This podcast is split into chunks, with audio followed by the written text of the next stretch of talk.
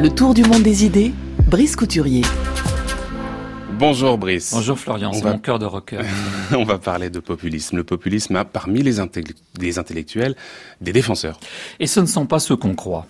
Depuis le temps que des esprits éclairés nous mettent en garde contre la montée apparemment continuelle, inexorable et mondiale du populisme à travers le monde, voilà que se manifeste une certaine contre-attaque. Des penseurs bien intentionnés envers la démocratie et même de gauche, oui, de gauche, prennent la défense du populisme. L'un des plus stimulants, c'est certainement l'essayiste américain Thomas Frank. Vous le connaissez, il est l'auteur de plusieurs best-sellers internationaux récents, dont les deux titres phares pourquoi les pauvres votent à droite et pourquoi les riches votent à gauche. Il anime le site de réflexion et d'analyse en ligne The Baffler. Eh bien, l'article que je vais vous résumer a été publié par The Guardian à la fin mai dernier, mais il tombe bien car ses cibles sont d'une part le livre de William Galston Anti-Pluralism, The Populist Threat to Liberal Democracy, et de l'autre, de l'autre celui de Yasha Munk, qui vient justement d'être publié en français, qui s'appelle Le peuple contre la démocratie. Alors, mes auditeurs fidèles se souviendront peut-être que j'avais présenté les thèses défendues par Yasha Munk bien avant l'édition française de son livre dans une série de chroniques en février dernier. Alors, je les résume quand même brièvement pour essayer de faire comprendre pourquoi Thomas Frank lui en veut tant à Munk. Munk prend acte avec beaucoup de lucidité de la déconnexion croissante entre les valeurs démocratiques et les valeurs libérales.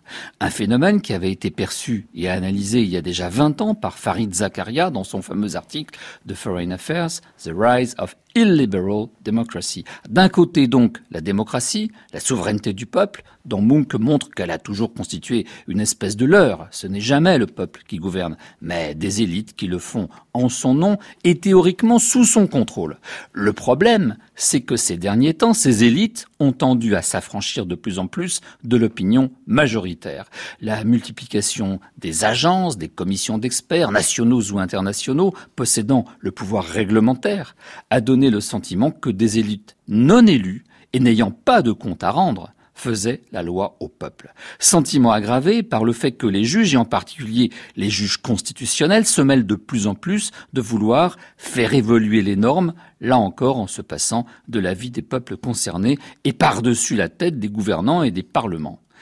Or, ces sentiments d'aliénation populaire, de dépossession démocratique nourrissent les populismes, c'est-à-dire des régimes de démocratie illibérale qui prétendent rendre le pouvoir au peuple et mater les élites arrogantes.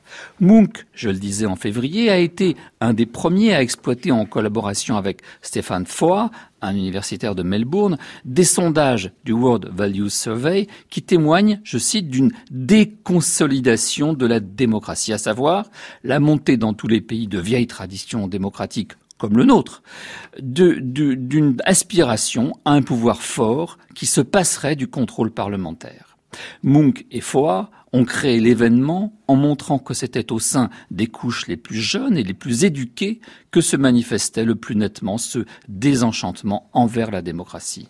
À ses yeux, ce que nous observons avec les Orban, Trump et autres Salvini, ce n'est pas une série d'accidents, mais les signes d'une entrée dans une nouvelle époque. Et alors que lui reproche votre Thomas Frank, l'auteur, je le rappelle, donc de pourquoi les pauvres votent à droite ben, Dans l'histoire, dans l'histoire des États-Unis en tout cas, dit-il, le populisme a bien souvent été de gauche. Ce sont les populistes qui ont défendu le common man, l'homme ordinaire. Au XIXe siècle, Andrew Jackson, le septième président des États-Unis, était un populiste de gauche. Le Parti populiste a présenté à deux reprises son candidat James Weaver aux élections présidentielles en 1880 et 1892 face aux candidats habituels, républicains et démocrates. Et cet adversaire des banquiers et des manias des chemins de fer n'était certainement pas un homme de droite. Et surtout, surtout, Franklin Roosevelt était un président populiste. À l'époque, écrit-il, loin d'être une menace pour la démocratie, le populisme c'était la démocratie à son zénith. Pour l'essentiel, le populisme en Amérique, c'était une manière d'exprimer les antagonismes de classe, une tradition protestataire qui va de Jefferson à Franklin Roosevelt et, et à Bernie Sanders. Je cite toujours Franck. Et maintenant attaque-t-il. Des gens comme Yasha Munk viennent nous expliquer comment lutter contre Trump? Eh bien, je cite, Si Munch représente le professionnalisme des sciences sociales venu nous guérir des maux qui nous affligent, je crains que nous ne soyons mal partis.